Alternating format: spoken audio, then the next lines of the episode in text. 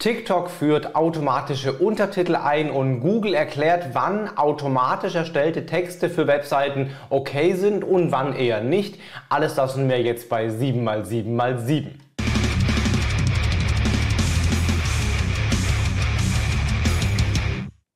Hi, mein Name ist Felix Beilharz. Willkommen zu 7x7x7, den Online-Marketing News. Du bekommst jetzt wie jede Woche in circa 7 Minuten die 7 wichtigsten News aus dem Online-Marketing aus den letzten 7 Tagen.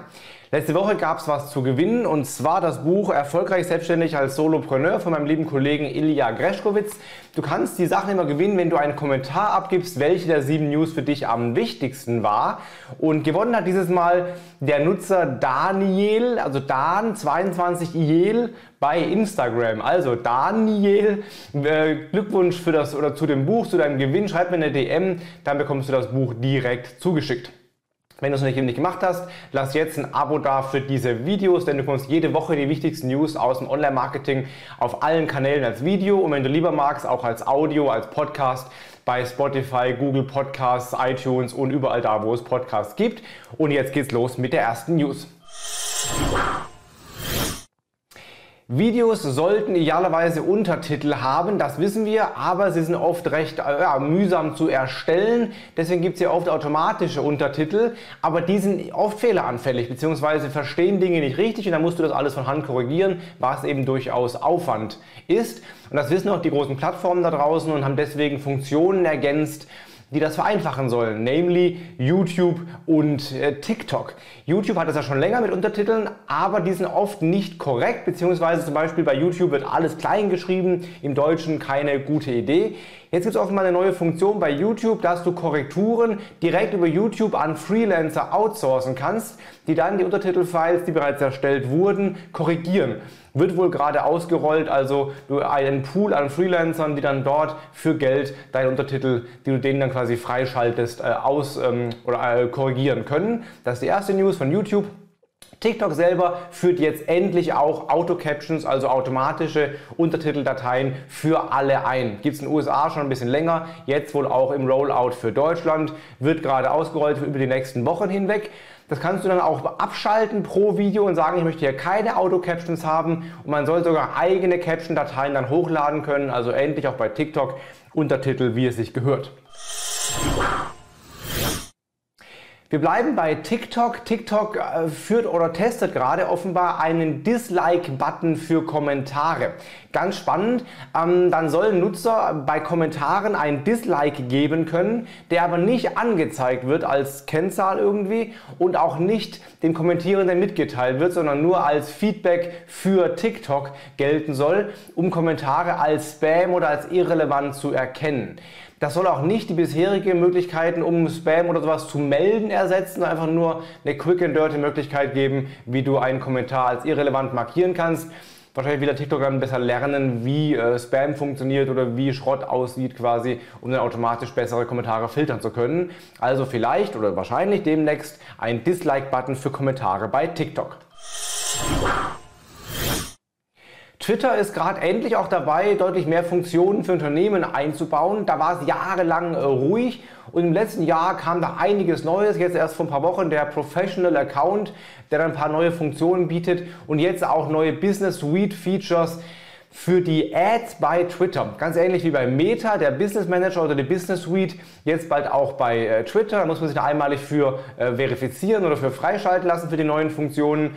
Und dann kann man zum Beispiel Ads offenbar schneller und sicherer bearbeiten und auch gemeinsam im Team bearbeiten. Also mit Rollen wie es ja auch bei Meta schon lange der Fall ist, dass du damit mit Agenturen zum Beispiel gemeinsam an der gleichen Ad arbeitest oder Ads einstellst, die dann freigegeben werden und so weiter. Also wer bei Twitter Ads schaltet, hat da jetzt endlich auch erwachsene Möglichkeiten, ähm, das sauber und sinnvoll zu strukturieren. Ja, für mich eine ganz wichtige News, die ein bisschen unterging, so im Zirkus.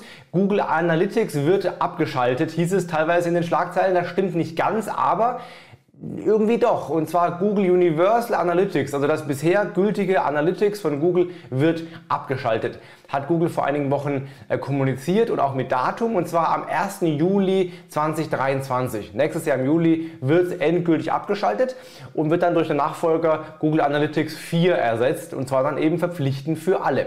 Die Aussage ist, du hast ab dem 1.7. kann man das nicht mehr das alte Analytics einrichten quasi, nur noch das neue.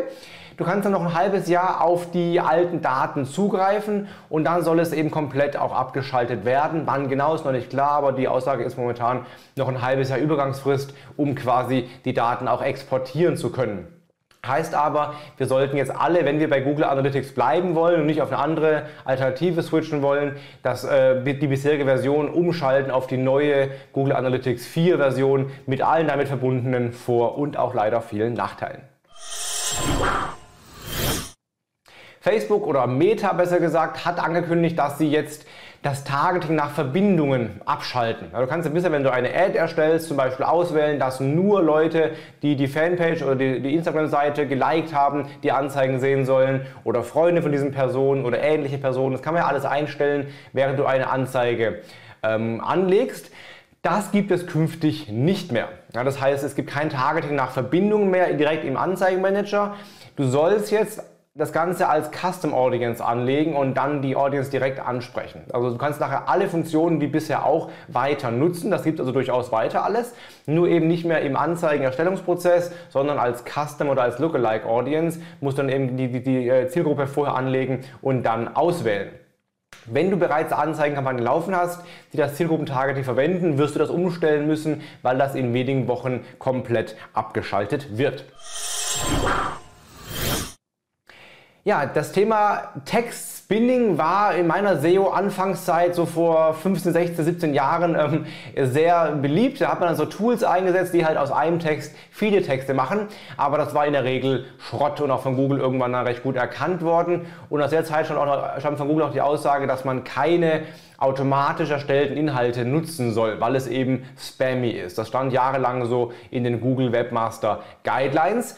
Jetzt wurden die angepasst, zumindest die englischen, und da steht jetzt drin, Achtung, man darf oder man soll äh, keine automatischen Inhalte nutzen, wenn sie zum Zwecke der Suchmaschinenmanipulation verwendet werden. Also nicht mehr generell verboten, ja, weil ja durch KI etc. mittlerweile recht gut sind, oft auch nicht mehr zu erkennen sind als automatisch erstellt darfst das machen, aber nicht, wenn du damit SEO-Ranking quasi manipulieren willst. Wie genau Google das feststellt und wo die Grenzen liegen, ja, ist offen. Von daher ist der Rat, Einsetzen kann man es durchaus, aber sei ein bisschen vorsichtig und guck, ob da irgendwie der Verdacht vielleicht auf Manipulation bestehen könnte, dass du das nur machst, um besser ranken zu können. Dann auf jeden Fall weiterhin Finger weg.